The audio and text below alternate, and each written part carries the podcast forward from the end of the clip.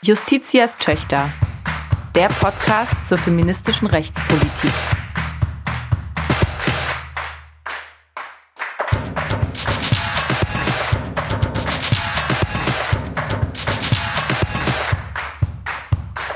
Ein Podcast des Deutschen Juristinnenbundes. Herzlich willkommen zu einer neuen Folge Justitias Töchter, der Podcast zu feministischer Rechtspolitik mit mir, Dana Valentina und mit Selma Gata, hallo. Wir sprechen hier in unserem Podcast über Frauen im Recht und mit Frauen über Recht. Und das wollen wir auch heute in unserer Spezialfolge tun. Und zwar wollen wir heute ein Update geben zu unserer Folge drei. Da ging es für diejenigen, die sich noch erinnern, um das diskriminierende Abstammungsrecht. Und da hat sich etwas ganz Aktuelles getan ähm, nämlich in Bezug auf die Rechte lesbischer Eltern und queerer Familien. Da zeichnet sich eine historische Entwicklung ab und darüber sprechen wir hier im Podcast mit der Rechtsanwältin Lucy Schibut. Selma, worum geht's? Ja, genau. Du hast es ja schon gesagt. Wir haben über die Rechtslage schon ziemlich ausführlich in der Folge 3 gesprochen. Und ich denke, es ist ganz gut, wenn wir hier vorab, äh, bevor wir ins Interview einsteigen, die Fälle nochmal kurz schildern, worum es geht. Es sind nämlich ganz, ähm, ja, greifbare eigentlich ähm, Konstellationen.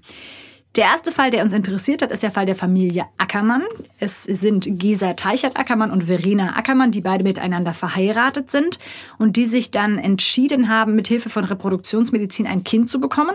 Und so ist es auch geschehen. Sie haben ein Kind bekommen und zwar mittels Embryonenspende. Das ist eines von mehreren legalen offiziellen Verfahren der Reproduktionsmedizin in Deutschland. Gesa Teichert Ackermann ist schwanger geworden und im Frühjahr 2020 haben sie eine Tochter bekommen, Paula. Die Namen der beiden sind bekannt und vielleicht auch den, der Name des Kindes, äh, weil die beiden eigentlich auch in der Öffentlichkeit stehen und auch aus der Presse bekannt sind und insbesondere unter dem Hashtag Paula hat zwei Mamas auch in den sozialen Medien sehr aktiv sind und da Aufmerksamkeit für ihren Fall generiert haben. Warum oder worum geht es? Was verbirgt sich hinter Paula hat zwei Mamas? Nun, dahinter verbirgt sich das leider sie rechtlich eben noch keine zwei Mamas hat. Es ist nämlich so, dass nach Geburt dieses Kindes, Paula, im mhm. Februar 2020, nur die sogenannte Geburtsmutter Gesa Teichert-Ackermann in die Geburtsurkunde der Tochter eingetragen wurde. Ihre Ehefrau Verena Ackermann taucht dort bis heute nicht auf, obwohl sie einen Antrag gestellt hat, als Mitmutter dort eingetragen zu werden und obwohl sie notariell die Mitmutterschaft anerkannt hat. Und das ist kein Einzelfall. Es gibt eine ganze Reihe von Fällen, die ähnlich gelagert sind. Über einen zweiten wurde jetzt ja auch unlängst ähm, entschieden, wie es da jedenfalls weitergeht.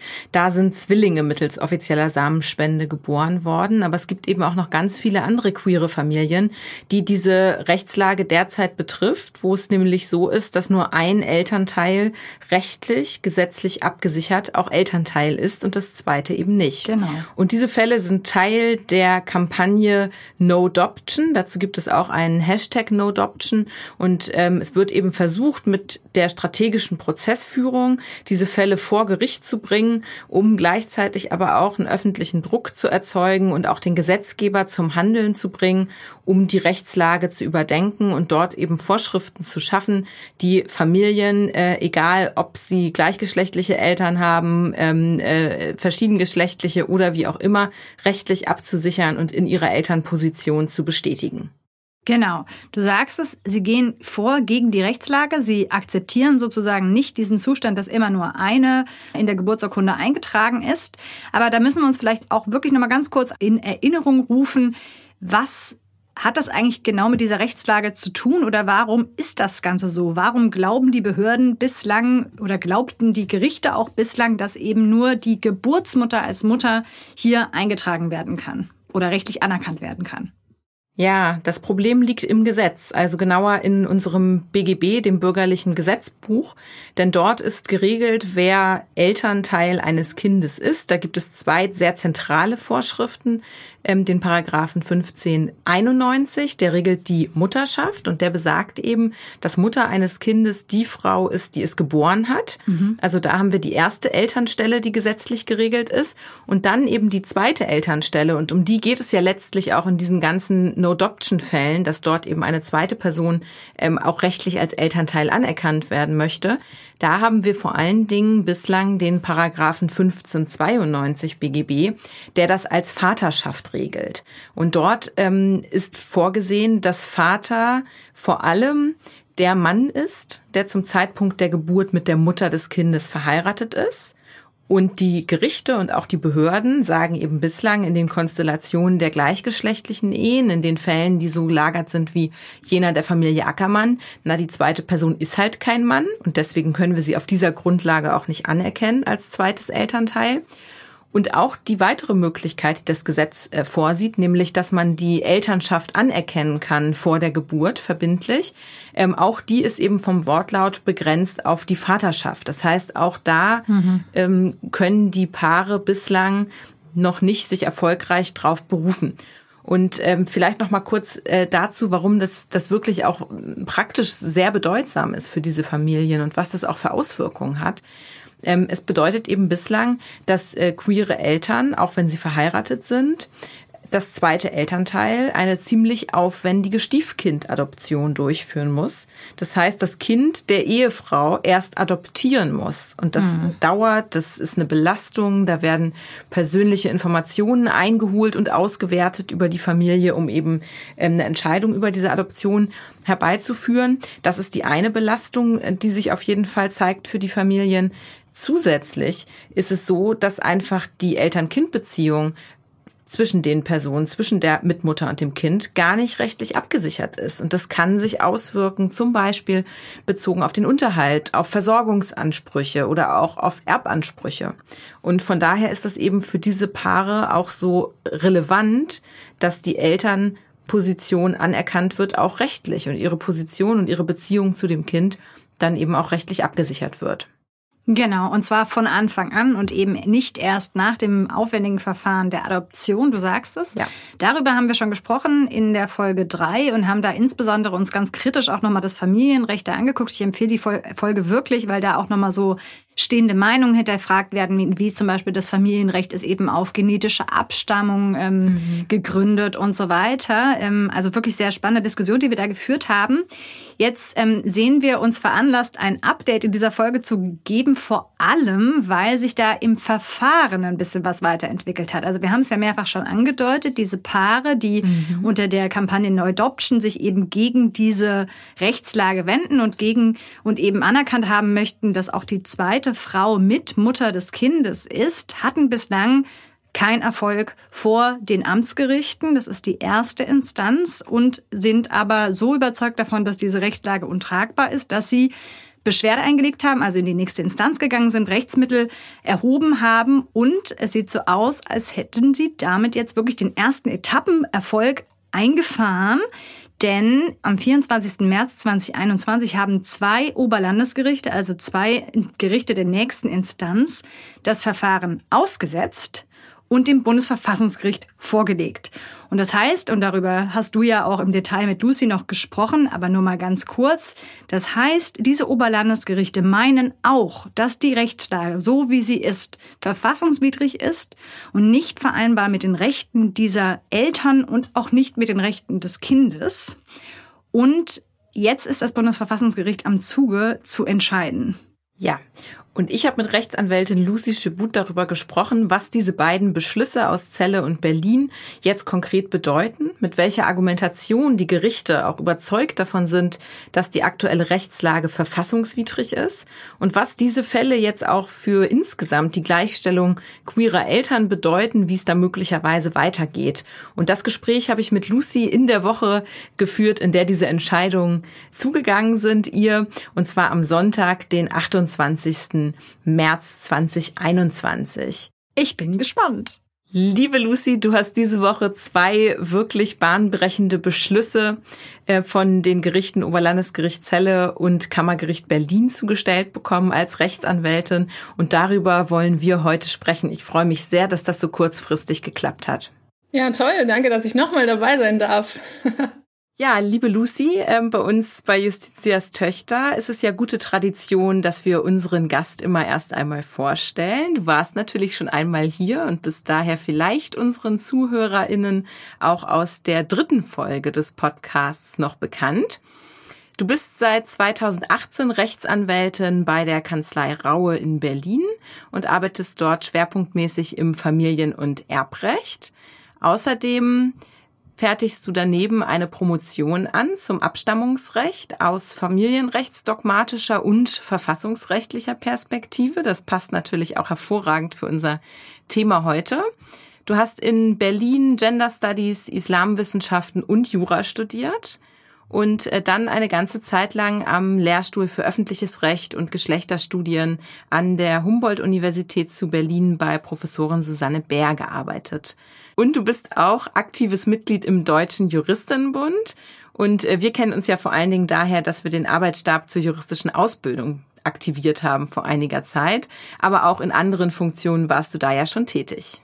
Ja, Lucy, äh, lass uns mal direkt einsteigen. Ähm, ich würde mal mutmaßen, dass es eine aufregende Woche für dich war, denn auch als Rechtsanwältin erlebt man das ja nicht gerade häufig, dass gleich zwei Verfahren, ähm, in denen du queere Ehepaare vertrittst, die für die rechtliche Absicherung ihrer Beziehung zu ihren Kindern streiten. Da sind diese Woche direkt zwei Verfahren in Karlsruhe gelandet beim Bundesverfassungsgericht. Und man konnte das Ganze auf Twitter sehr gut nachverfolgen. Da war die Euphorie ja geradezu ansteckend. Äh, teilweise wurde von historischen Beschlüssen geredet. Und ähm, wir wollen heute gerne mal darüber sprechen, was da jetzt eigentlich konkret für Beschlüsse gefasst wurden durch die beiden Gerichte. Vielleicht erinnern sich unsere ZuhörerInnen, als wir letztes Jahr zu dem Thema gesprochen haben. Da meintest du äh, noch, du hoffst auf ein mutiges Familiengericht in den Konstellationen, dass die Vaterschaftsregeln, also den äh, Paragraph 1592 BGB, dass die den einfach analog anwenden könnten. Jetzt waren die Gerichte auch mutig, aber vielleicht ein bisschen anders als erwartet. Deswegen würde mich als erstes interessieren, ähm, hast du als Anwältin mit den Vorlagebeschlüssen eigentlich gerechnet? Äh, absolut gar nicht. Also weder aus Zelle äh, noch, dass wir dann eben in einer Woche zwei Vorlagebeschlüsse äh, bekommen. Das ist schon wirklich äh, einmalig. Mhm. Ähm, vielleicht nochmal zur Erinnerung. Also wir haben ja ähm, beantragt, äh, jeweils für die ähm, betroffenen Familien, dass das Gericht feststellen soll, dass zwischen dem zweiten Elternteil, also der Ehefrau der Mutter in beiden Fällen, und dem Kind ein rechtliches Eltern-Kind-Verhältnis besteht. Ja. Da ähm, gab es quasi theoretisch drei mögliche Wege, wie das Gericht mit diesem Antrag äh, umgehen konnte. Äh, wobei wir ehrlich gesagt nur zwei Wege sozusagen in, ernsthaft in Betracht gezogen ähm, haben. Also eine Möglichkeit wäre gewesen, dass das Gericht den Antrag einfach zurückweist und sagt, wir können das nicht feststellen, weil es nicht so ist. Ja. Das wäre der Weg gewesen, so haben es bislang die Gerichte alle gemacht, äh, einschließlich der Bundesgerichtshof 2018. Also das war absolut herrschende Meinung im deutschen Familienrecht bis äh, zur Mitte dieser Woche. Die zweite Option wäre gewesen, und das war das, wo wir ja auch in der letzten Folge drüber gesprochen haben und was ich mir äh, von einem mutigen Familiengericht immer noch ähm, gewünscht hätte, mhm. dass das äh, Gericht dem Antrag stattgibt und eben feststellt, dass zwischen Paula, ähm, be am Beispiel jetzt äh, der Ackermanns, dass zwischen Paula und ihrer ähm, zweiten Mutter von Anfang an ein rechtliches Eltern-Kind-Verhältnis besteht und das tut, indem es das Gesetz äh, verfassungskonform äh, oder eben analog anwendet. Das wäre also der zweite, die zweite Option gewesen. Mhm. Und äh, natürlich haben wir in allen Verfahren immer als dritte Option auch gesagt, Gericht, hier liegt eine Grundrechtsverletzung vor und wenn du dem Antrag nicht stattgeben willst, dann musst du die ähm, Frage dem Bundesverfassungsgericht äh, vorlegen. Also der ja. sogenannte Vorlagebeschluss nach Artikel 100 Absatz 1 Grundgesetz. Das kommt aber so selten vor. Ähm, und man muss auch sagen, also das ist wirklich der absolute, Katharina Mangold hat das den Königsweg äh, genannt. Das ist eine wahnsinnig hohe Hürde, ähm, die Gerichte hier nehmen müssen, um dem Bundesverfassungsgericht so eine Frage vorzulegen. Es muss einfach extrem gut begründet sein. Und in der Vergangenheit hat das Bundesverfassungsgericht einen Großteil solcher Vorlagebeschlüsse einfach nicht zur Entscheidung angenommen und als unzulässig quasi wieder zurückgeschickt. Deswegen ist das in der anwaltlichen Praxis so, dass man davon träumt, aber ähm, eigentlich damit rechnet, dass das Gericht sich diese Mühe nicht macht. Und äh, dann hat uns das Oberlandesgericht Celle quasi am Mittwoch damit überrascht, indem es genau einen solchen Vorlagebeschluss uns präsentiert hat. Und schon das war wirklich historisch, weil also ja, zum ersten Mal stellt sich eben ein Gericht auf die Seite der queeren Familien und sagt, wir erkennen euer Unrecht, wir erkennen, dass der Bundesgerichtshof es verkannt hat, wie stark eure Grundrechte hier verletzt sind und wir tragen diese Sache für euch zum Bundesverfassungsgericht. Also schon das war unglaublich und als dann am nächsten Tag ähm, in meinem äh, in meinem Anwaltspostfach quasi der zweite Vorlagebeschluss einging, das war dann quasi also phänomenal. Ähm, ja. weil sich hier offensichtlich zwei Gerichte vollständig unabhängig voneinander ähm, dazu durchgerungen haben und gesagt haben, diese Situation im Abstammungsrecht ist so gravierend falsch, ähm, hier müssen wir vorlegen. Und das vielleicht auch nochmal zur Erklärung, so ein Vorlagebeschluss nach Artikel 100 Absatz 1 Grundgesetz, da muss das vorliegende Gericht wirklich von der Verfassungswidrigkeit der Norm überzeugt sein. Also da reicht es nicht, dass man sagt, hm, das könnte eine Grundrechtsverletzung sein, sondern das Gericht, was vorlegt, muss wirklich felsenfest davon überzeugt sein, dass es hier ein untragbarer, mit der Verfassung nicht vereinbarer Zustand ist und dass das eben das Oberlandesgericht Celle und das Kammergericht Berlin zur gleichen Rechtsfrage unabhängig voneinander äh, so entschieden haben, das ist doch ein ganz starkes Signal, dass wir hier wirklich eine gravierende Grundrechtsverletzung haben. Ja, ja, spannend. Äh, vielleicht noch einmal für unsere Nicht-JuristInnen, die bei uns auch zuhören. Du hast ja gerade noch mal sehr schön auch äh, diese Funktion des äh, Vorlagebeschlusses und auch der konkreten Normenkontrolle. Das ist ja das Verfahren, was ähm, hinter diesem Artikel 100 Grundgesetz ähm, steckt, erläutert. Das bedeutet jetzt, das Gericht ähm, hat quasi überlegt, wie können wir mit diesem Feststellungsantrag, der hier besteht, oder mit dieser Beschwerde, die gegen die erste erstinstanzliche Entscheidung gerichtet wurde, wie können wir damit jetzt eigentlich umgehen? Was ist unsere Rechtslage? Haben sich dann die Vorschriften angeschaut aus dem BGB, wo eben drin steht, ne, Mutter ist, wer Vater ist, mhm. und haben überlegt, können wir eigentlich jetzt auf diesen Fall diese Regelung ähm, anwenden und haben festgestellt, da gibt's ein Problem das können wir eigentlich so nicht, weil einfach die Vaterschaft jetzt in dem Fall äh, geregelt ist. Ähm, Vater ist wer mit der Mutter zurzeit zum Zeitpunkt äh, der Geburt verheiratet ist. Aber es gibt eben keine entsprechende Regelung für jetzt in dem Fall Ackermann zum Beispiel für die äh, mit der Mutter verheiratete Mutter. Mhm. Ähm, und das Gericht muss sich dann überlegen, was mache ich jetzt, wenn ich diese Lage vorfinde. Also eigentlich die Gesetzeslage ähm, passt auf diesen Fall nicht. Das Gericht ist aber der Meinung, das kann aber so nicht sein. Deshalb müssen wir jetzt direkt das Bundesverfassungsgericht als Gericht anrufen, damit das Bundesverfassungsgericht darüber entscheiden kann, sind diese Vorschriften verfassungswidrig oder nicht. Vielleicht nochmal als besonderes Schmankerl ähm, dann auch für die, ähm, für die juristische Community. Wir haben hier quasi einen Sonderfall, ähm, der der Vorlage, nämlich des gesetzgeberischen Unterlassens. Mhm. Ja, also das Problem ist sozusagen nicht die, ähm, die Norm an sich, sondern dass der Gesetzgeber einfach so lange untätig geblieben ist, dass wir eben in Deutschland äh, eine ganze Vielfalt von ähm, Regenbogenfamilien ähm, haben und dass es aber auch im Jahr 2021 noch keine ähm, gesetzliche Norm gibt, wo ähm, äh, nach der Kinder, die in solche Familienkonstellationen hineingeboren werden, eben von Anfang an auch zwei rechtliche Eltern haben können, wie in verschiedenen geschlechtlichen Ehen. Mhm. Vielleicht schauen wir uns zunächst nochmal die äh, beiden Beschlüsse an der Gerichte.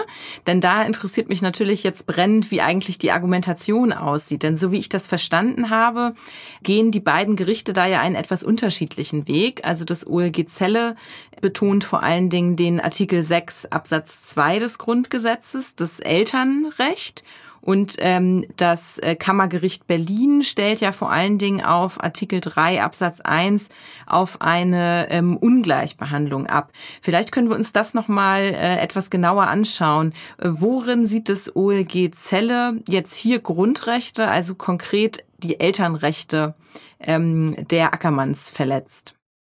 Ja, also das Oberlandesgericht Celle hat wirklich einen ganz unerwarteten ähm, Zugriff gewählt, weil äh, also ich als Anwältin und auch die Gesellschaft für Freiheitsrechte, mit denen wir den Fall ja zusammen ähm, auch ähm, durch die Instanzen ähm, gebracht haben, wir sind natürlich erstmal von den Gleichheitsrechten ähm, hergegangen und haben gesagt, das ist hier ein Diskriminierungsproblem. Nicht so das OLG Celle. Das OLG Celle sagt, wir haben hier eine elterngrundrechtliche äh, Problematik ähm, die machen sich erstmal die Mühe und zeigen, wie das Bundesverfassungsgericht in den letzten Jahrzehnten eigentlich dieses grundrechtliche Elternrecht konturiert hat und ähm, zeigen auf, nach der Verfassung ist eben nicht nur als Elternteil geschützt, wer genetisch, biologisch mit dem Kind verwandt ist, sondern auch diejenigen, die in einer sozialfamiliären Beziehung mit dem Kind leben und die Eltern Verantwortung übernehmen. Also das ist eben so eine, so eine, so eine Doppelfunktion, mhm. dass ähm, elternrechtlich ähm, nicht nur Elternrechte gemeint sind, also sozusagen Befähigungen der Elternteile, sondern auch Pflichten, die sie für das Kind äh, übernehmen müssen. Und das leitet das OLG Zelle ähm, ganz toll her und sagt eben, dass nach dem Grundgesetz äh, alle diejenigen geschützt sind, die Eltern Verantwortung für das Kind äh, übernehmen und die diese Pflichten gegenüber dem Kind auch ähm, ausüben. Und dann stellt es die Kindes, den Kindeswohlaspekt äh, ins Zentrum und sagt eben, dass es hier eigentlich darum geht zu schauen, wer für das Kindeswohl am besten ähm, Sorge trägt. Und das sind eben nicht nur diejenigen, mit denen das Kind genetisch verwandt ist, sondern das sind auch diejenigen, die sich gemeinsam für ein Wunschkind äh, entschieden haben, also die sogenannten ja. intendierten ähm, Eltern. Und da liegt es eben nahe bei Konstellationen, die eben mit reproduktionsmedizinischen Behandlungsmethoden eben ein Kind bekommen, also äh, wie im Fall von Paula eben eine äh, Embryonenspende oder mittels Samenspende.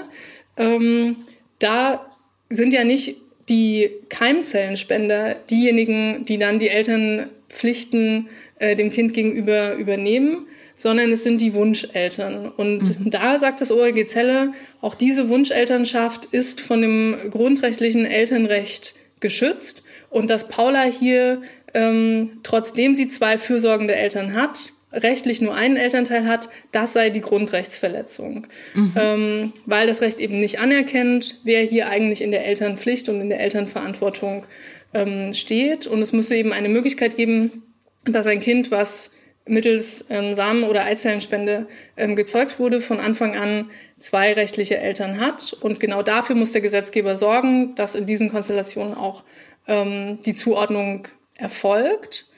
Und letztlich macht das Oberlandesgericht Celle, das fordert quasi das Bundesverfassungsgericht dazu auf, das Elternrecht äh, nach dem Grundgesetz nochmal stärker zu konturieren, weil das eben in der, in der Rechtsprechungsgeschichte des Bundesverfassungsgerichts auch nicht so eindeutig war, ähm, sondern da ist ganz viel geht durcheinander so zwischen der biologische Vater einerseits als ähm, Rechtsträger, aber dann eben auch ganz klar derjenige, der die soziale Elternverantwortung übernimmt, ist eben auch Träger ähm, dieses Elternrechts. Und ähm, das ist ein ganz ähm, beeindruckende sozusagen Ausführungen, die das äh, Oberlandesgericht Celle äh, da macht, auch sehr, äh, sehr detailliert ausgearbeitet. Also man merkt richtig, dass die, äh, dass der Senat, der wollte hier was, ähm, der wollte hier Rechtsgeschichte äh, im Grunde schreiben und einen eigenen Beitrag ähm, mhm.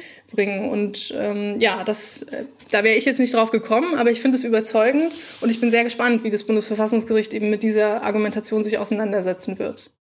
Ja, interessant. Das ist ja wirklich eine sehr weite, ein sehr weites Verständnis auch von dem Gewährleistungsgehalt des äh, grundrechtlichen Elternrechts, was äh, das OLG-Zelle da vertritt. Absolut. Und ähm, ich meine, es ist auch ein Appell, ein ganz starker Appell an den Gesetzgeber, dass das Oberlandesgericht Celle eben sagt, es kann nicht sein, dass wir nach Jahrzehnten von ähm, reproduktionsmedizinischer Behandlung in Deutschland und von so vielen Kindern, die auf diesem Weg äh, gezeugt werden und entstehen, dass wir immer noch ein total rückständiges Abstammungsrecht haben. Äh, und das verletzt eben ganz viele Kinder in ihren fundamentalen Rechten auf äh, zwei Eltern. Mhm. Äh, und das, das finde ich gut. Ja. Mhm. Das Kammergericht Berlin geht mit dem dortigen Vorlagebeschluss ähm, auch nach Karlsruhe, aber mit einer ganz anderen Argumentation. Die stellen vor allen Dingen auf den allgemeinen Gleichheitssatz ab. Genau, das Kammergericht Berlin ähm, setzt sich mit dem Elternrecht gar nicht auseinander und macht den vielleicht naheliegenderen ähm, Move, indem es nämlich sagt, es kann nicht sein, dass äh, Kinder eben nach der Einführung der Ehe für alle werden Kinder in eine Ehe hineingeboren, aber nicht alle ehelichen Kinder haben von Anfang an ähm, zwei Eltern. Ähm, und zwar bezogen auf allein die Fallgruppe, dass das Kind mit einer offiziellen Samenspende ähm, gezeugt wurde. Da ist es ja so, dass wenn eben ein ähm, Ehepaar bestehend aus Mann und Frau mittels einer ähm, Samenbank-Samenspende ein Kind bekommt, dann ist der Ehemann der Mutter automatisch der rechtliche zweite Elternteil, obwohl er mit dem Kind nicht genetisch verwandt ist. Und wenn das Kind in eine Ehe von zwei Frauen oder einer Person ähm, mit Diverseintrag äh, oder nicht-binären Personen ohne Geschlechtseintrag ähm, hineingeboren wird, dann haben diese ehelichen Kinder von Anfang an aber nur einen rechtlichen Elternteil. Und da sagt das Kammergericht, das ist eine Ungleichbehandlung nach Artikel 3 Absatz 1 und ist deswegen verfassungswidrig. Also wirklich ein ganz anderer mhm. Zugang, den ich aber nicht weniger ähm, überzeugend finde. Also ich finde, das ähm, stärkt sozusagen unser Anliegen nochmal, dass wir jetzt quasi zwei Obergerichte haben, die mit ganz unterschiedlichen verfassungsrechtlichen Argumenten diesen Fall zum Bundesverfassungsgericht äh, gebracht haben, weil wir damit eben dann auch auf mehreren ähm, Pfeilern stehen und es äh, natürlich ja. die Wahrscheinlichkeit auch erhöht, dass jedenfalls einer der Wege ähm, der richtige ähm, sein wird. Mhm. Das wird ja ganz spannend dann auch, wie sich das Bundesverfassungsgericht mit diesen beiden Argumentationssträngen mhm. auseinandersetzen wird. Welche Bedeutung geht denn nach deiner Einschätzung von der ganzen Entwicklung, auch vielleicht von den konkreten Entscheidungen für andere queere Familien aus? Also es gibt ja auch in der äh, in dem strategischen Prozess oder diesen äh, Konglomerat verschiedener Prozesse, die du auch führst ähm, in Zusammenarbeit mit der GFF, auch noch andere Familienkonstellationen. Was bedeutet diese Entwicklung denn jetzt eigentlich für für andere queere Familien? Ja, also man muss mal sagen, diese äh, beiden Vorlagebeschlüsse jetzt äh, aus Celle und Berlin, die ändern unmittelbar an der rechtlichen Lage erstmal nichts. Das heißt, alle Geburtsurkunden der betroffenen Kinder bleiben erstmal unvollständig und die rechtliche Situation ist weiterhin ungesichert. Ähm, nichtsdestotrotz geht von dieser ähm, Vorlage jetzt ein ganz wichtiges Signal aus. Also die Rechtsverletzung selbst ist noch nicht beseitigt, aber es ist jetzt quasi so, dass sich zwei obere Gerichte an die Seite der betroffenen Familien gestellt ja. haben und gesagt haben, wir anerkennen und wir erkennen diese gravierende Verletzung eurer Rechte und wir ähm, unterstützen euch quasi dabei, diese Rechtsverletzung zu beseitigen und wir tun das sozusagen nach Maßgabe unserer zur Verfügung stehenden ähm, Kräfte. Und ich glaube, das kann man gar nicht hoch genug einschätzen, was das mhm. bedeutet, einfach für die Anerkennung von marginalisierten Personen im Recht. Also das ist hier, ähm, es lohnt sich, für die eigenen Rechte einzutreten, dafür zu kämpfen. Also das, was die Ackermanns äh, zu Beginn des letzten Jahres wirklich noch als Einzelkämpferinnen gemacht haben, dass sie einfach gesagt haben, uns wird hier Unrecht getan und wir akzeptieren das nicht länger, sondern wir konfrontieren die Gerichte damit, wir konfrontieren die Politik damit, wir konfrontieren die Öffentlichkeit damit. Ähm, das finde ich einfach ganz toll zu sehen, dass sich das ausgezahlt hat. Und zwar nicht nur in rechtlicher Hinsicht, dass sie es geschafft haben, eine herrschende Meinung im Familienrecht, die wirklich bis Anfang dieser Woche haben bis auf ganz wenige Einzelpersonen alle gesagt, so wie es jetzt ist, ist es nicht verfassungswidrig. Das hat der BGH schon entschieden. Und das das jetzt sozusagen seit, seit jetzt nicht mehr herrschende Meinung ist, sondern ganz, ganz starke Gegenstimmen ähm, hat, das ist einfach ein super, super Zwischenerfolg, ein super Etappensieg, äh, auch wenn wir natürlich noch nicht wissen, ob die Rechtslage wirklich verfassungswidrig ist, denn das kann ja. rechtsverbindlich nur das Bundesverfassungsgericht äh, in Deutschland entscheiden. Aber für die Community und für die betroffenen ähm, Einzelpersonen geht davon, glaube ich, ein ganz wichtiges Empowerment-Signal, eine Stärkung ja. ähm, aus, dass man eben sagt, es lohnt sich, für die eigenen Rechte einzustehen. Wir müssen keine Angst haben. Wir müssen ähm, unsere Stimme erheben und es lohnt sich dafür zu kämpfen. Und was das Oberlandesgericht Celle eben in seinem Vorlagebeschluss auch festgestellt hat, ist, dass diese Stiefkindadoption, also der Weg, ähm, Eltern zu werden über diese gerichtliche und behördliche, ähm, über dieses Verfahren der Stiefkindadoption, wo man eben nochmal überprüft wird auf finanzielle Eignung, soziale Eignung, erzieherische Eignung, gesundheitliche Eignung, polizeiliches Führungszeugnis vorlegen muss und so weiter und so fort. Ähm, das ist ein unzumutbarer Weg und der ist eben nicht vergleichbar mit dieser primären Eltern-Kind-Zuordnung qua Geburt oder eben qua Anerkennung. Ähm, das scheint mir auch schon jetzt, ähm, auch wenn sich an der Rechtslage erstmal noch nichts geändert hat, ähm, scheint mir das doch ein ganz wichtiges Signal, auch die Familien darin zu stärken, dass sie nicht alle willkürlichen und erniedrigenden Behandlungen über sich ergehen lassen müssen. Ja, Also auch der Etappensieg ist schon mal Grund zu feiern. Absolut. Gleichzeitig müssen wir natürlich auch gucken, wie es jetzt, äh, wie es jetzt weitergeht. Und äh, da ist natürlich spannend von dir zu erfahren, weil es eben ein Fall ähm, oder jetzt zwei Fälle sind, äh, die äh, ein, äh, zu einer strategischen Prozessführung gehören. Wie geht es denn jetzt konkret auch dort strategisch weiter? Eure Arbeit bezieht sich ja nicht nur auf diese beiden Fälle. Ja, also da gibt's jetzt ganz viele ähm, Dimensionen. Jetzt in, äh, in Karlsruhe beim Bundesverfassungsgericht geht es äh, erstmal darum, alle Möglichkeiten auszuschöpfen, um diesen Familien, die da jetzt, äh, deren Fälle jetzt beim Bundesverfassungsgericht liegen, auch im Verfahren Gehör zu verschaffen. Weil ne, jetzt ist es eben, die Gerichte haben es jetzt in die Hand genommen und eigentlich ist es jetzt ein Verfahren, wo die, äh, anders als bei einer Verfassungsbeschwerde, wo man eben selbst äh, die Rahmung anbietet, sind die betroffenen Familien jetzt nur mittelbar ähm, beteiligt. Die ähm, dürfen bei einer mündlichen Verhandlung auch ähm, sprechen, die dürfen Schriftsätze einreichen und so weiter. Und das ähm, werden wir jetzt natürlich auch nutzen und gemeinsam äh, auswerten und vorbereiten, auch mit der Gesellschaft für Freiheitsrechte, mit der Familie Ackermann äh, und den weiteren äh, No-Adoption-Familien. Und was ich ganz wichtig finde in dem Zusammenhang ist, dass auch in äh, Karlsruhe im Rahmen dieser konkreten Normenkontrolle die menschliche Dimension auch immer sichtbar bleibt. Also sichtbar bleibt, um welche Familien es hier eigentlich geht.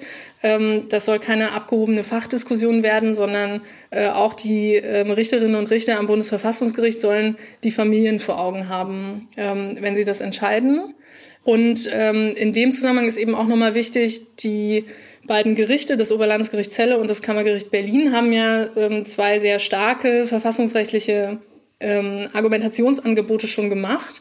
Die sind aber aus meiner Sicht eben auch noch nicht vollständig. Also abwesend in der gesamten Argumentation ist beispielsweise Artikel 3 Absatz 3 Grundgesetz, ja. also die spezifischen äh, Diskriminierungsverbote. Und hier ist natürlich ganz naheliegend und für mich auch offensichtlich, dass es um eine Geschlechtsdiskriminierung ähm, auch der EhepartnerInnen äh, geht. Ja, also Paula hat eben auch deswegen keine zwei Mamas im rechtlichen Sinne bislang, äh, weil ihre Mutter im rechtlichen Sinne mit einer Frau verheiratet ist und nicht mit einem Mann.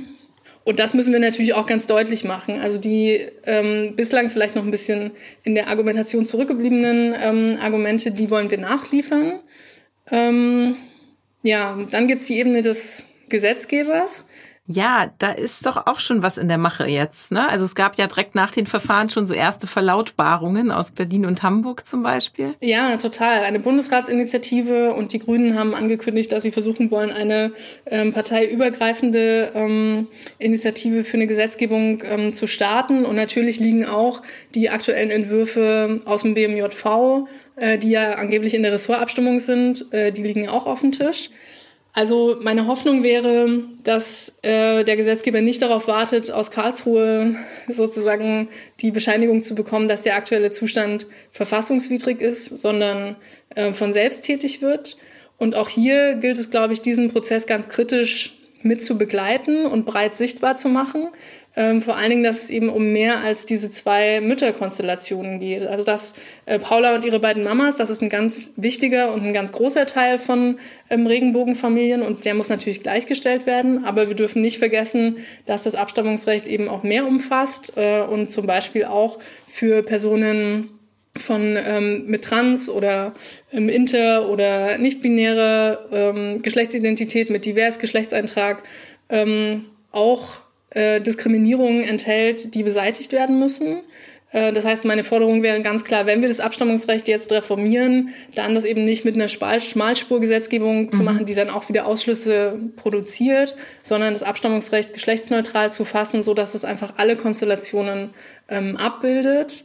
Ja, und dann gibt's natürlich die laufenden äh, No-Adoption-Verfahren. Also ähm, ja. ich vertrete noch ein Dutzend weiterer ähm, Paare, die jetzt eben auch schon zum Teil in der Beschwerdeinstanz ähm, sind oder noch beim Amtsgericht. Und da gibt's Konstellationen, die jetzt auch noch nicht äh, bei der äh, Teil dieser Vorlagebeschlüsse sind. Also wir haben zum Beispiel auch nicht eheliche ähm, äh, Partnerinnen, die gemeinsam Eltern geworden sind. In einer Heterokonstellation könnte man einfach die Elternschaft anerkennen. Ah ja, stimmt. Mhm. Hier geht's dann eben um die Prüfung, ob auch eine Partnerin der Mutter eine äh, Elternschaftsanerkennung abgeben kann. Wir haben die Konstellation mit privater Samenspende. Wir haben eine Konstellation mit reziproker Eizellenspende. Das heißt, da ist, ähm, hat die eine Frau in Spanien ähm, die Eizelle gespendet, die dann ihrer Partnerin ähm, eingesetzt wurde und die Partnerin hat das Kind geboren, ist also die rechtliche Mutter, aber die ah, ja. Ehefrau ist sozusagen genetisch mit dem Kind verwandt. Mhm. Ähm, hier gibt's eine ganze Reihe von, genau, dann der GFF-Fall mit der äh, nicht-binären äh, Person mit Diversgeschlechtseintrag. Also hier sind eine ganze Reihe von Fällen noch offen, von denen ich denke, dass äh, die auch geklärt werden müssen. Möglicherweise wird es weitere Vorlagebeschlüsse geben oder vielleicht auch eben dann ähm, Verfahren, die wir mit einer Verfassungsbeschwerde äh, selbst zum Bundesverfassungsgericht bringen. Ja. Liebe Lucy, vielen Dank für diesen spannenden Einblick. Äh, herzlichen Glückwunsch auch nochmal an dich, an die GFF und vor allen Dingen natürlich an die Familien, um die es hier geht. Ähm, ja, und weiter ganz viel Erfolg auf dem Weg äh, zu einem äh, queeren Abstammungsrecht, ähm, was eben auch zeitgemäß ist und äh, die Rechte aller Familien und Eltern gleichmäßig in den Blick nimmt. Das war sehr spannend. Ähm, ja, wir freuen uns schon auf die nächste Folge mit euch. Ja, cool. Vielen Dank.